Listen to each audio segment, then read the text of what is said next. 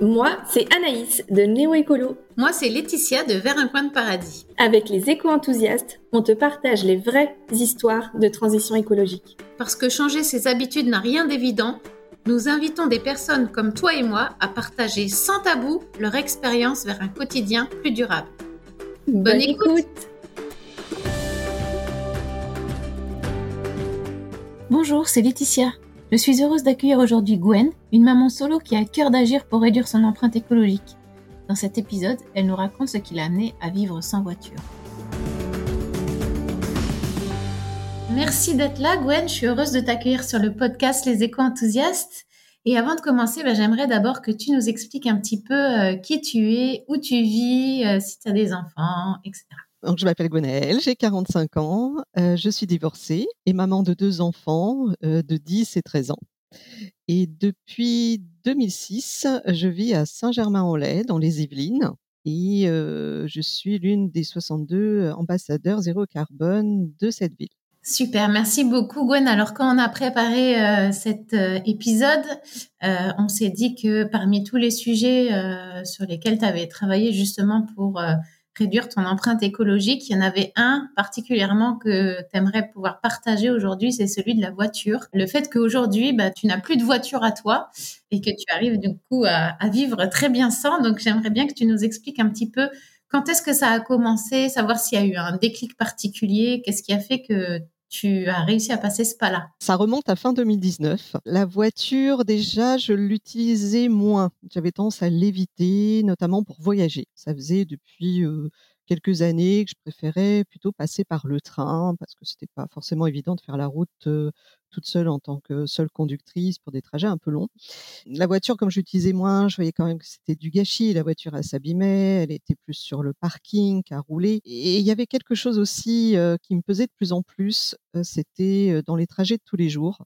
Donc pour revenir du travail, aller chercher mes enfants à l'école et revenir à la maison, c'était toute cette agressivité au volant l'agressivité des autres automobilistes, mais la mienne aussi. Je sentais bien que j'étais stressée, j'avais peur des accidents aussi parce qu'il y a beaucoup de piétons. Saint-Germain-en-Laye, c'est des petites rues. je passais inévitablement devant des écoles où il y avait beaucoup de passages. Tout ça faisait que vraiment la, prendre la voiture me pesait. En fait, j'ai mis du temps à, à passer le cap j'hésitais, j'y réfléchissais, je me disais bah oui mais la voiture j'en ai quand même besoin. Donc c'était fin 2019 euh, mes enfants étaient euh, encore plus petits, ils étaient en, en maternelle, euh, enfin en primaire pardon, j'hésitais pas mal sur cette question. Et puis fin 2019 la voiture a eu une panne assez importante qui faisait que ça valait pas la peine de réparer en fait, ça risquait de me coûté assez cher juste pour diagnostiquer. La voiture avait quand même 13 ans, donc elle était un peu au bout de sa vie aussi, la pauvre. Et du coup, bah, mmh, là, j'ai pris la décision, puisque la question se pose vraiment de racheter carrément une voiture.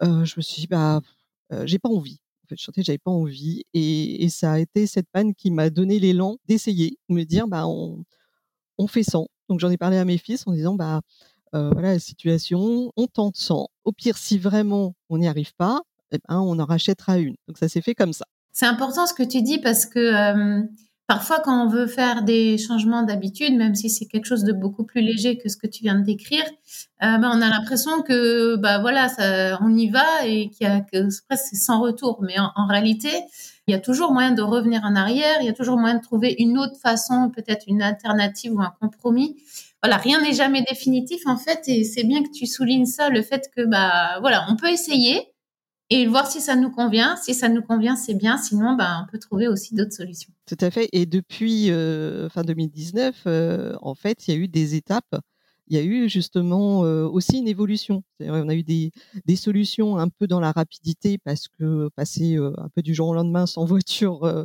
on a adopté certaines solutions plus faciles à trouver et au fur et à mesure, peu aussi adapter à des solutions bah, qui me convenaient mieux. Voilà, on en a trouvé d'autres. Et donc, euh, par rapport à bah, tout ce que tu as pu mettre en place, on va pouvoir en parler euh, juste après.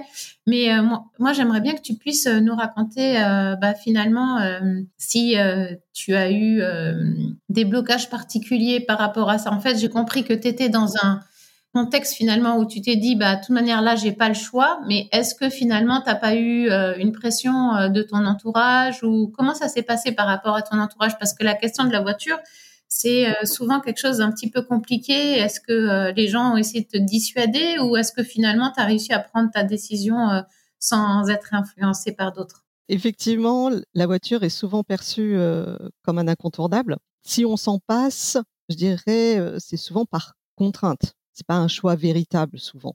Donc effectivement, il y avait euh, parfois un peu une, de la part des personnes à qui euh, je disais, bah non, j'ai pas de, j'ai pas de voiture. Tout d'abord, ils, ils, avaient l'air désolés pour moi. En fait, ils partaient du principe que c'est ah mince, t'as pas de voiture. Et puis comment tu fais avec euh, tes petits loulous? Quand je leur dis que c'est par choix, en fait, pour moi, c'était toujours un peu difficile parce que vous voyez bien qu'ils étaient assez dubitatifs j'ai besoin d'expliquer que c'était pas parce que j'étais près de mes sous que je voulais pas dépenser dans une voiture, sachant que j'avais déjà un peu ce dilemme-là avant puisque j'avais une petite voiture, une petite citadine ancienne, hein, parce que quand elle est tombée en panne, je disais elle avait 13 ans, voilà, j'utilisais peu. C'était déjà un peu une question vis-à-vis de collègues qui, un peu avec les mêmes salaires, avaient de, des berlines, voilà, un peu sympa, un peu luxe. C'était déjà un sujet. Et l'autre sujet, enfin l'autre blocage qui je pense était fort chez moi, c'était un peu cette culpabilité de dire bah, je vais priver mes enfants aussi d'un certain confort. On va aller à l'école à pied, bon c'est 10 minutes à pied. je vais pas avoir la voiture pour les emmener aux fêtes des copains. Voilà, il y avait un peu tout ça. Il y avait vis-à-vis de ma mère aussi parce que elle n'ayant pas de voiture, c'est moi aussi des fois qui voilà avait cet apport pour elle de, la déplacer en voiture. Donc il y avait ces deux aspects. Et finalement, comme il y avait toujours cette possibilité de retour en arrière, je crois que ça, ça permettait de dire bon, voilà, on, on essaye, ça, ça, me déchargeait un petit peu. Et puis aussi, je me suis rendu compte que c'était euh, vraiment une occasion euh, d'échange avec des personnes qui étaient effectivement euh, voilà un peu sceptiques quand je leur disais maintenant j'ai choisi pas avoir de voiture et du coup venait assez facilement la question mais comment tu fais?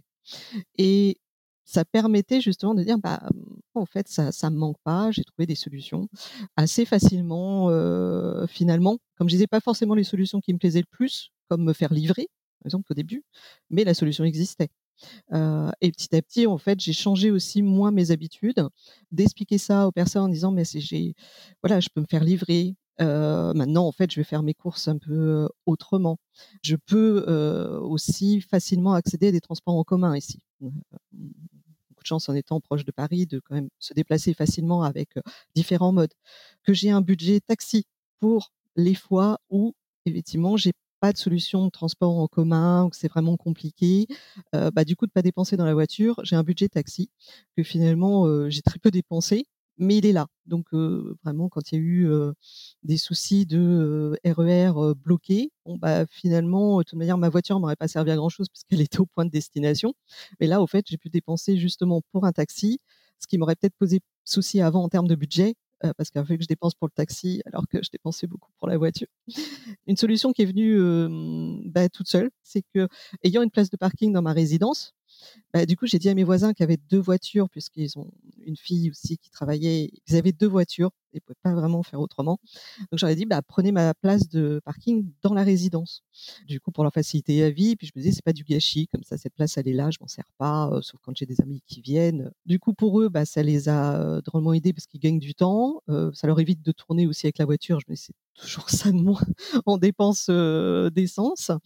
Et du coup, eux, comme ils sont pas mal présents à la maison, bah, quand j'ai vraiment une urgence du type aller chercher un de mes enfants qui est malade à l'école, bah, ils m'emmènent voilà, où ils viennent me chercher. Une fois, ça a été à l'hôpital. Euh, je trouvais pas d'Uber sur le moment. je les ai appelés. On est là, on vient de chercher.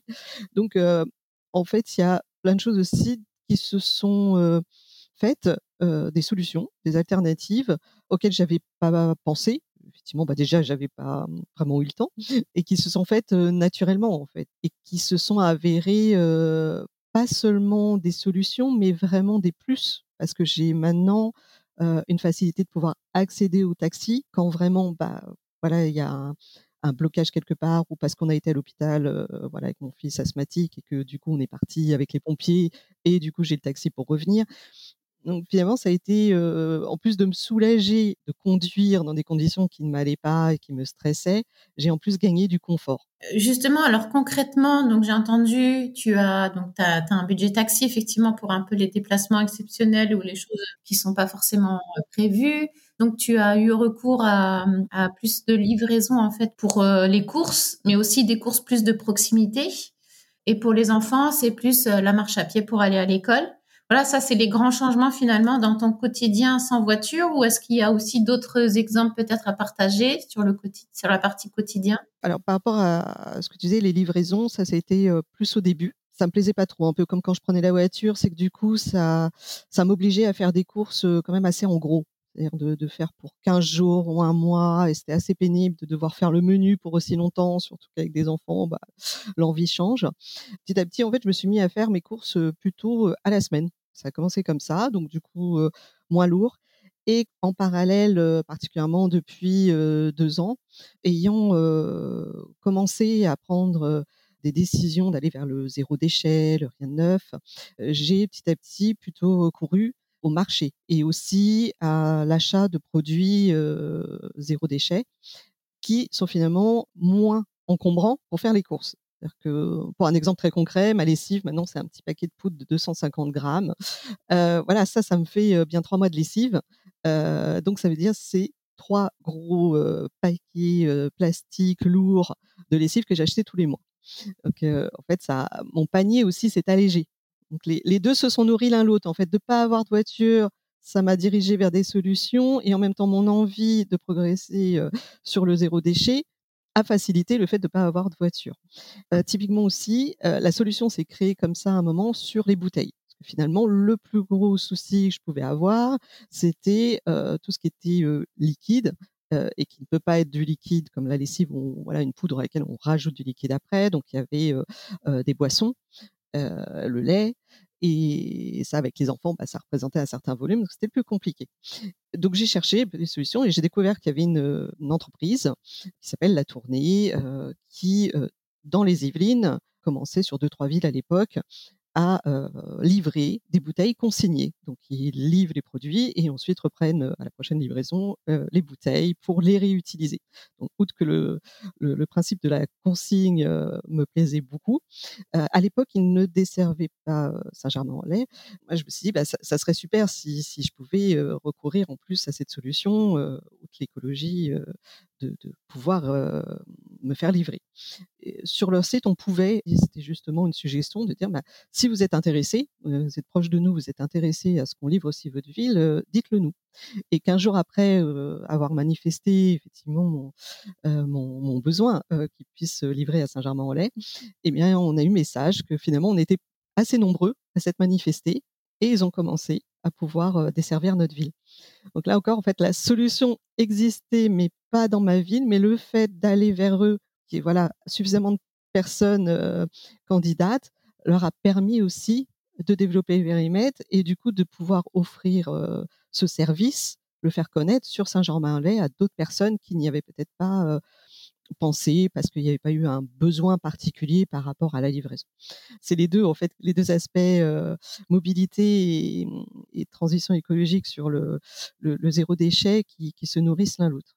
C'est chouette. On voit effectivement que finalement tous les sujets sont liés en réalité un sujet comme la mobilité, on se dit, bah, en fait, euh, bah, c'est juste une question de mobilité. En réalité, effectivement, comme tu dis, elle touche aussi le quotidien et comment on se débrouille au quotidien. Et c'est intéressant de mettre en avant aussi que, que ça peut avoir des influences ailleurs et que ça peut justement amener à, à d'autres sujets. Donc, euh, ça, c'est ce que j'aime aussi dans la transition écologique, c'est que c'est, euh, ça ouvre à plein de perspectives nouvelles et c'est assez assez chouette de pouvoir s'enrichir de tout ça. Et moi, il y avait aussi une autre question euh, par rapport à donc au-delà du quotidien, donc qui a l'air finalement de bien se passer. Un des blocages aussi qu'on pourrait euh, entendre par rapport au fait de vivre sans voiture, c'est-à-dire bah, comment on fait pour euh, aller voir la famille en province, comment on fait pour les vacances, et toi, comment tu fais alors pour tout ça, pour ces longs trajets?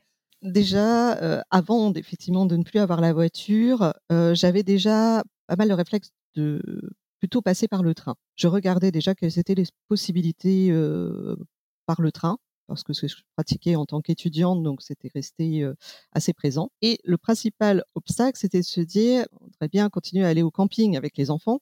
Le camping sans la voiture, on a un peu du mal à imaginer, dans la mesure où on emmène quand même pas mal de choses sur 15 jours pour trois, avec des enfants qui sont pas encore d'une taille de porter beaucoup de choses, euh, voilà, par leur petit sac de pour la route. Euh, donc c'était c'était sujet. Puis en fait, je me suis, euh, on va le tenter. je me suis dit, bah, quels sont en fait les besoins vraiment de choses à emmener? Avant, j'avais la voiture, donc je pense que j'emmenais beaucoup de choses. Et je me suis dit, bah, il y a peut-être un certain nombre de choses que je peux trouver sur place. Donc la première fois on est allé dans un camping comme ça sans la voiture, par le train et taxi pour le relais, j'ai cherché un camping qui avait une épicerie et un snack et un restaurant et qui avait aussi une proximité avec des lieux à visiter, des commerces, des petits villages.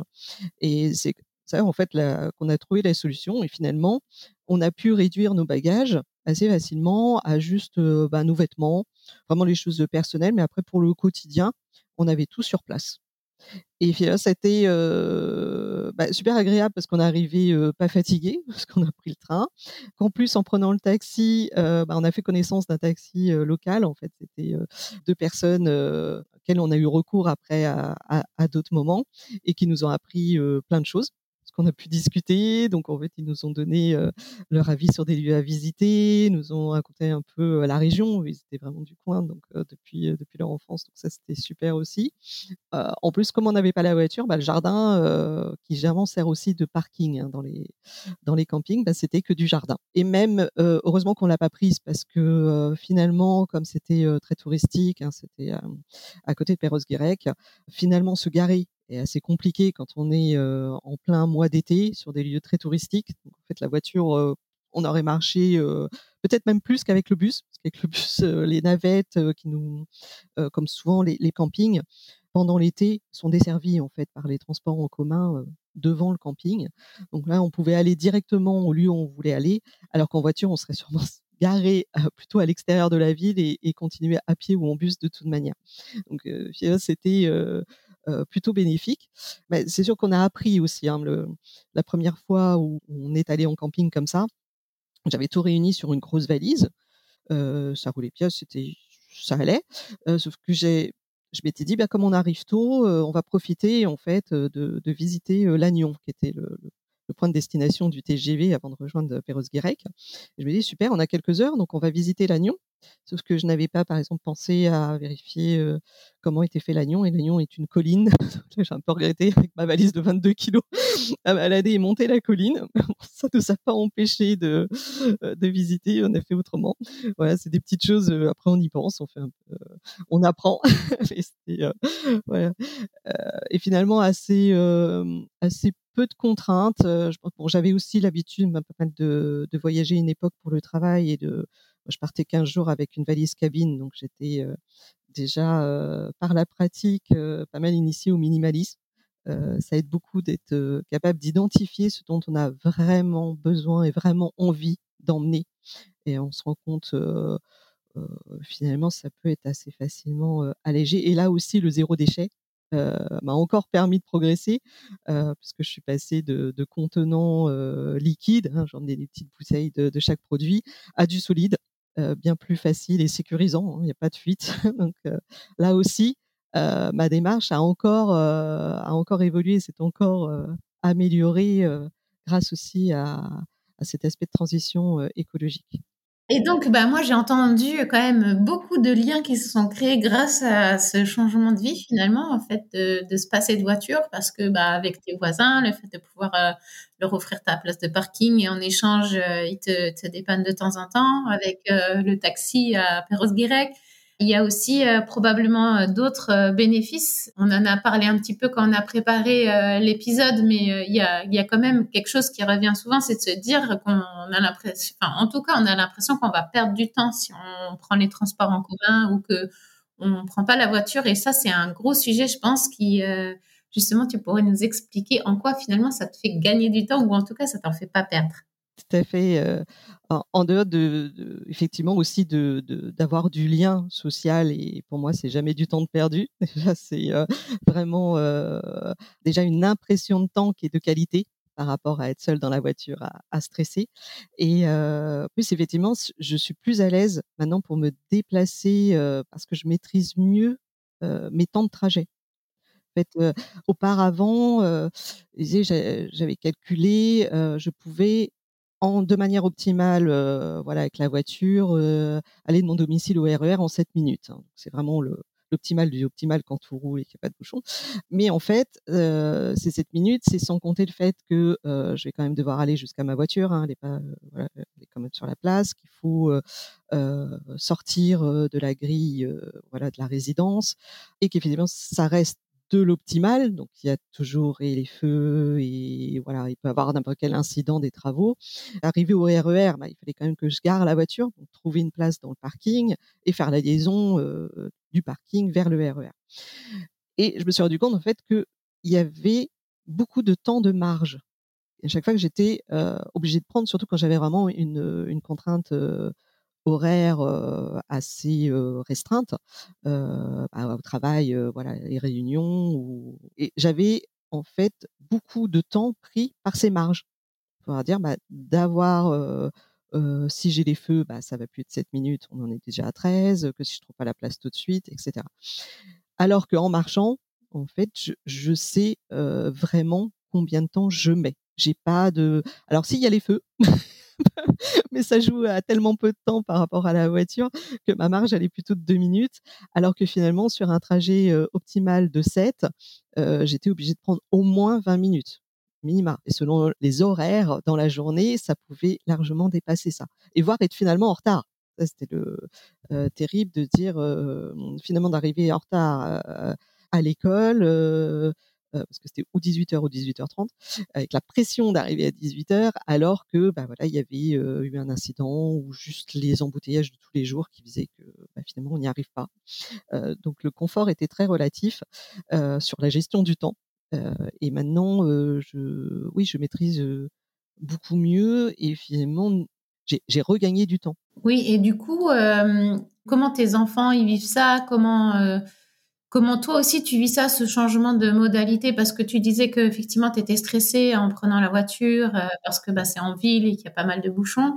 Les enfants, eux, euh, ils sont pas non plus réticents s'il pleut par exemple ou des choses comme ça parce que ça peut être aussi un frein de se dire bah oui mais bon euh, quand il pleut je vais quand même pas aller dehors à, pied. Oui c'est vrai que c'était alors c'était assez amusant parce que mon mon plus petit qui à l'époque donc avait avait six ans c'était sa première réflexion en disant mais mais s'il pleut donc ça, c'était pour lui.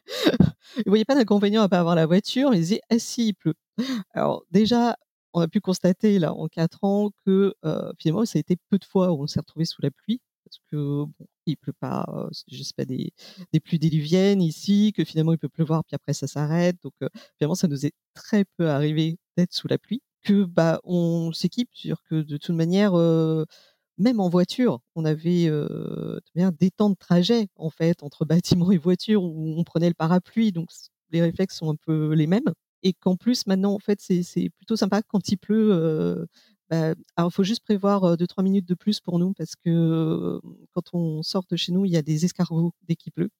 Donc on passe un certain temps avec mon fils à regarder tous les escargots sur la route. Ah oui, ça, celui-là, je l'aurais pas imaginé.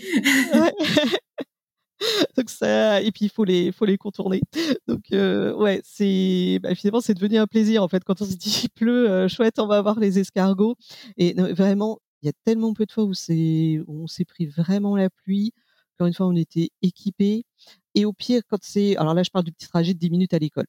Euh, mais si on doit aller, par exemple, au centre-ville ou à l'extérieur de Saint-Germain-en-Laye, voilà, on a le bus à proximité, on a le, le tram aussi maintenant à Saint-Germain, on a les RER. Euh, donc finalement, on est à l'abri. On peut prendre l'option de dire, euh, souvent, on va en ville euh, à pied parce qu'on en a pour 20 minutes, 25 minutes pour le RER. E on a pris l'habitude. Hein. Il, y a, ça aussi. On pourra peut-être en reparler après aussi sur le, le côté physique. Fatigue.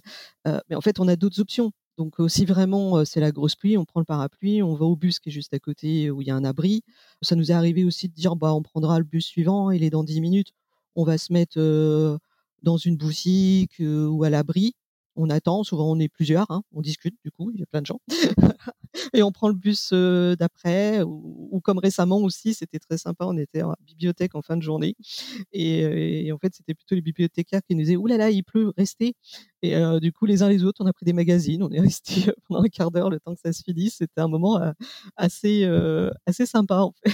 on s'est tous installés quelques minutes. Non, c'est pas un problème, et je dirais après, quand c'est vraiment à l'extrême, mais rare maintenant, de gel ou de, neige, finalement, on a plus de facilité à se déplacer à pied qu'en voiture. Donc ça peut être plutôt risqué. Donc les intempéries sont finalement, oui, quelque chose à laquelle on avait pensé au départ et qui fait très anecdotique par rapport à, ce vécu-là. Et donc tu parlais d'avantages aussi physiques. Oui, je me rends compte là régulièrement c'est qu'au départ, effectivement, d'avoir l'habitude de recourir à la voiture, c'est sûr que les premières fois où j'ai fait les courses sans caddie, parce qu'au début je prenais un caddie aussi, voilà, ça m'agaçait, j'aimais pas, fallait le balader à l'aller, voilà. Puis c'est pas forcément physiquement idéal d'avoir un poids à l'arrière, ça tire le dos. C'est pas, c'est pas génial.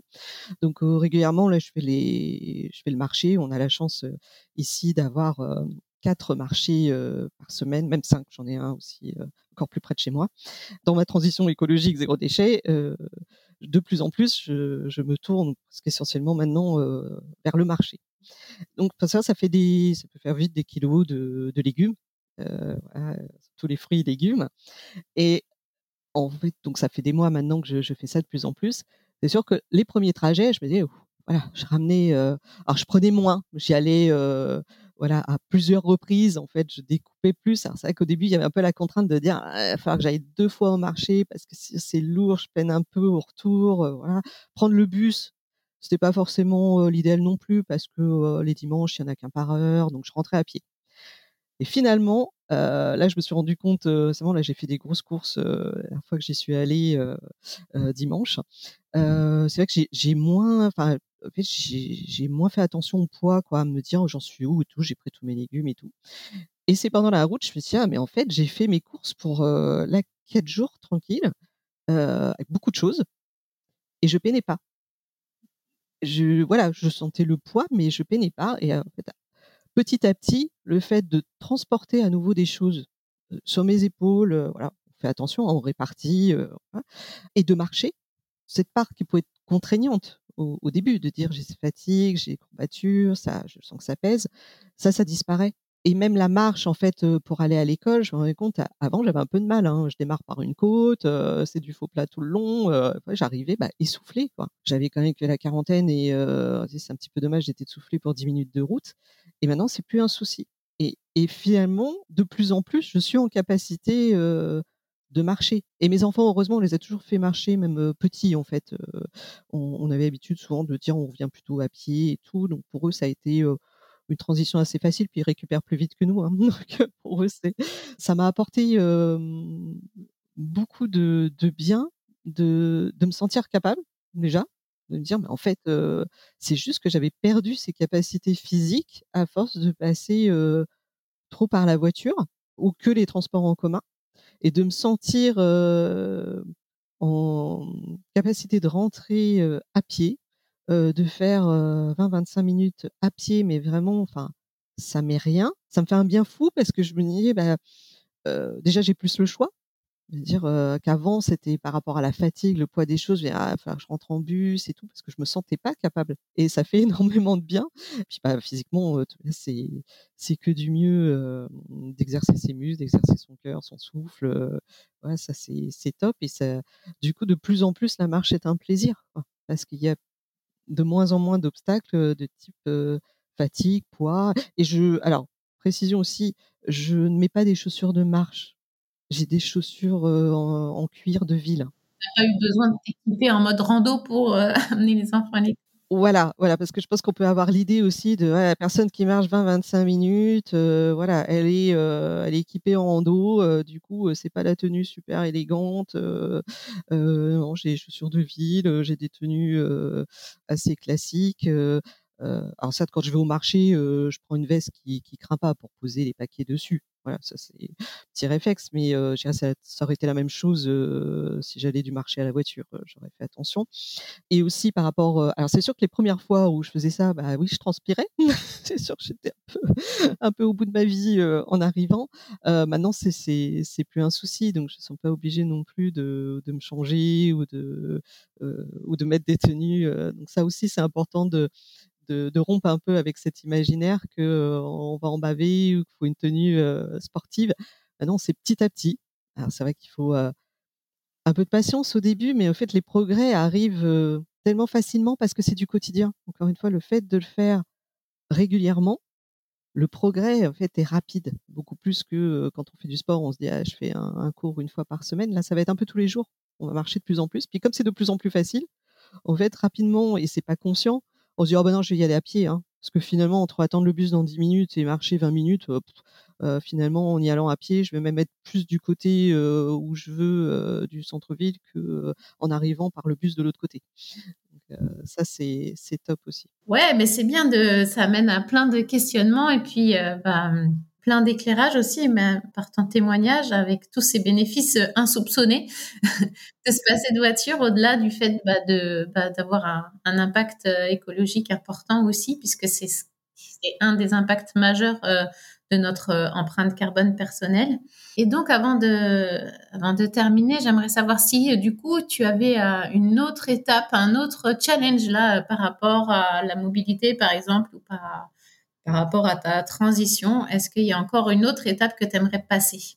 Alors sur la, mobilité, toujours, mais au sens des vacances, euh, je voulais aller un peu plus loin parce que je me rendais compte que quand même, en vacances, je sollicitais euh, un peu plus les taxis. Finalement, euh, dans la vie de tous les jours, si j'ai dû prendre deux, deux, trois fois le taxi sur l'année, c'était tout. Mais en vacances, des fois de, moins connaître aussi les transports en commun sur place ou parce que c'est moins dense que dans les Yvelines. J'avais encore ce souci de me dire «Ah, j'aimerais quand même me passer un peu plus de du taxi et du coup de la voiture en fait, c'est surtout ça. Et alors cette année, donc on va, j'ai trouvé donc à côté d'Angers, il y a un, slow village. Donc on va être à côté euh, de la ville, avec euh, de la ville d'Angers, pas loin du centre-ville, hein, 25 minutes, euh, avec des accès faciles en, transport en, commun, avec aussi beaucoup de pistes cyclables, d'accès aussi à pied, très facile. Et ça être pour nous d'aller un petit peu plus loin, d'être à la fois dans un d'un site de vacances vraiment je dirais, pensée durable. On va être dans une tiny house, on va être dans un environnement vraiment camping avec mobilité douce, vélo, trottinette et, à pied, et avec en même temps l'accès à, beaucoup de, sites culturels, historiques et, conviviaux, tout à proximité, en se passant complètement de la voiture.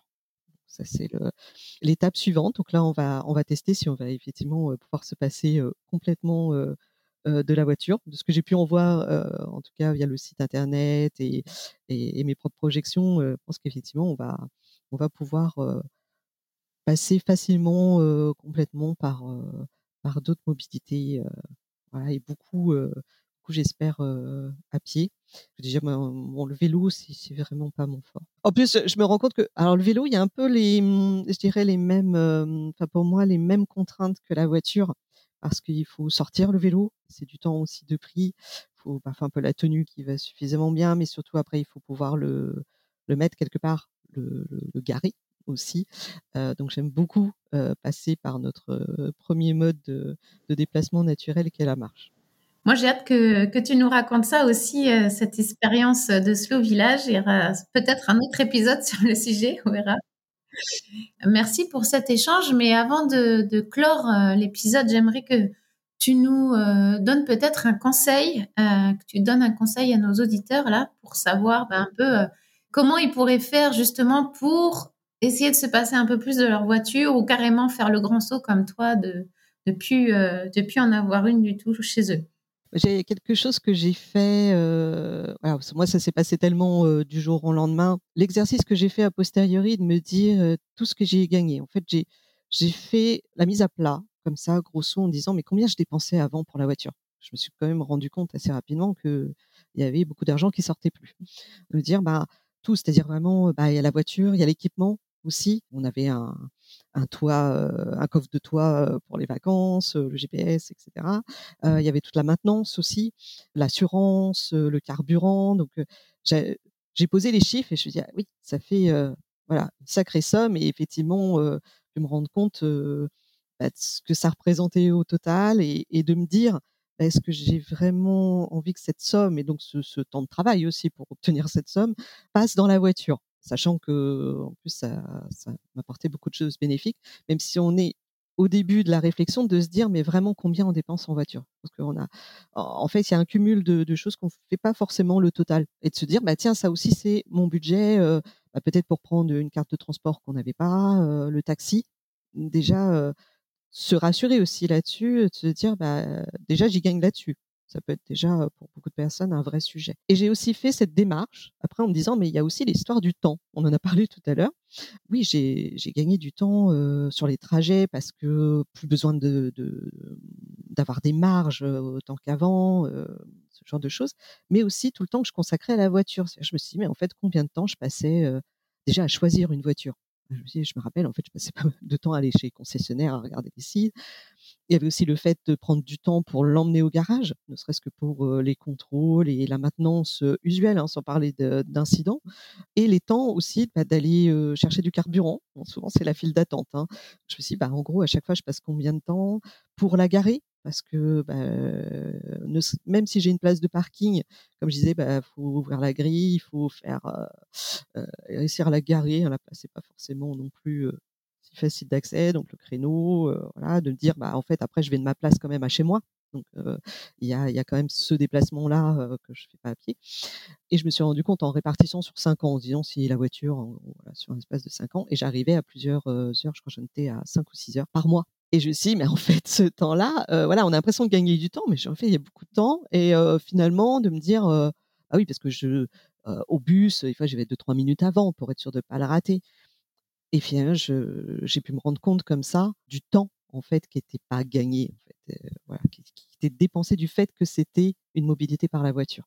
Donc ça, ça peut être intéressant de le faire aussi en amont pour quelqu'un qui, qui se pose la question de regarder un peu le temps déjà pris par la voiture et un autre aspect, bah, tu en as parlé tout à l'heure, c'est l'émission carbone associée à la voiture. on atteint très vite une tonne. J'avais fait le calcul, hein, même sur des trajets quotidiens pour le travail, avec, en dehors de la fabrication de la voiture, aussi le fait de la, de l'utiliser avec une petite consommation, même en, comptant un covoiturage et un moteur électrique, on arrive vite à une tonne par an. Quand on veut, veut viser le 2 tonnes par an pour parvenir à limiter à 2050 l'augmentation globale de la température sur Terre et donc continuer à avoir un monde vivable, dire est-ce que j'ai vraiment envie que la moitié de ce plafond me fiche partent juste du fait que c'est la voiture.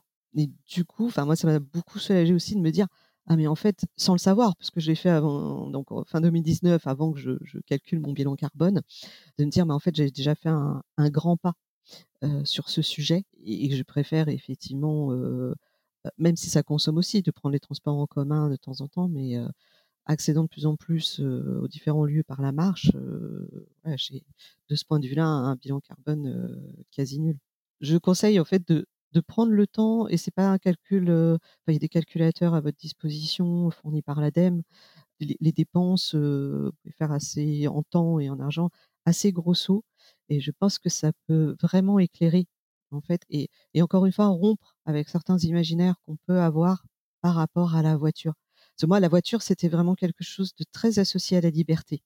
Vraiment, enfin, je me rappelle quand j'ai eu ma voiture, j'ai toujours eu une voiture depuis l'âge de 18 ans. Quand j'ai eu ma voiture, j'avais une sensation de, de liberté, d'indépendance et c'était, c'était très ancré. Et malgré tous les obstacles qui m'avaient privé de ça, j'avais eu encore du mal à dépasser ça. Et parce que si j'avais fait cette petite photo financière, temporelle et, et émission CO2, j'aurais sauté le pas beaucoup plus vite, beaucoup plus facilement aussi.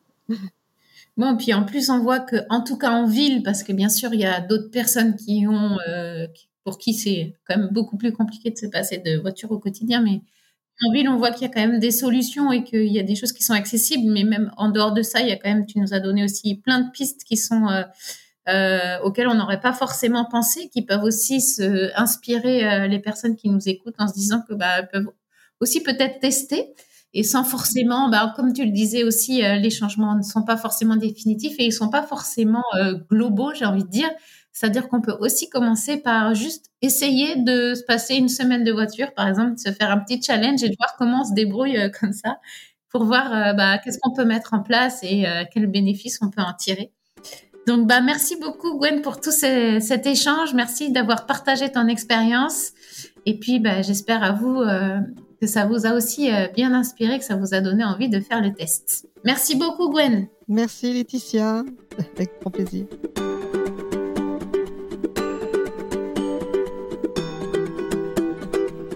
Se passer de voiture au quotidien est un cap important à passer.